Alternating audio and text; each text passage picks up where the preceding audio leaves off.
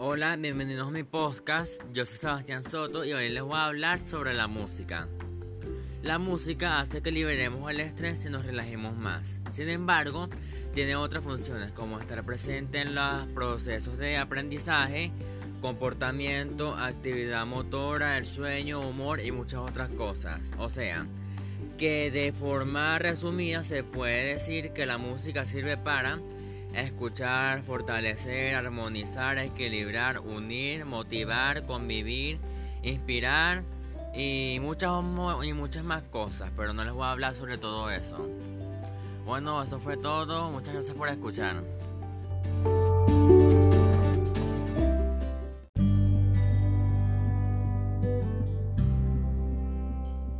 Hola amigos, yo soy Sebastián Soto y hoy les voy a hablar sobre el arte del antiguo Egipto. El río Nilo fue la clave del nacimiento de la civilización egipcia. Se caracterizó por ser un arte teocrático al servicio de la religión y del faraón cuyo poder era tal que se reflejaba en el tamaño de las proporciones de sus monumentos. El arte egipto queda dividido en tres periodos importantes, el imperio antiguo, el imperio medio y el imperio nuevo.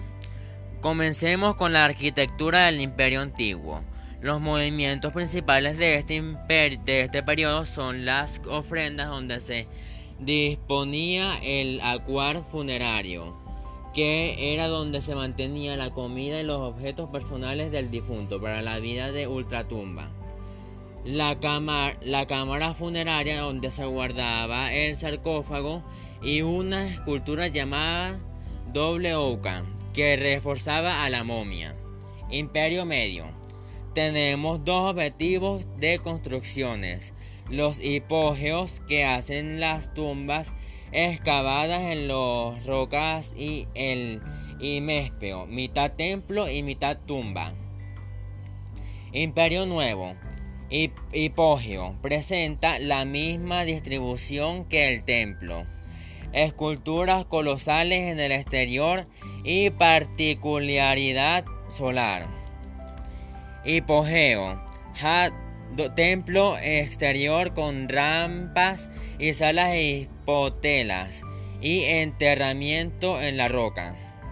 Bueno, gracias por escuchar, eso fue todo. Bye.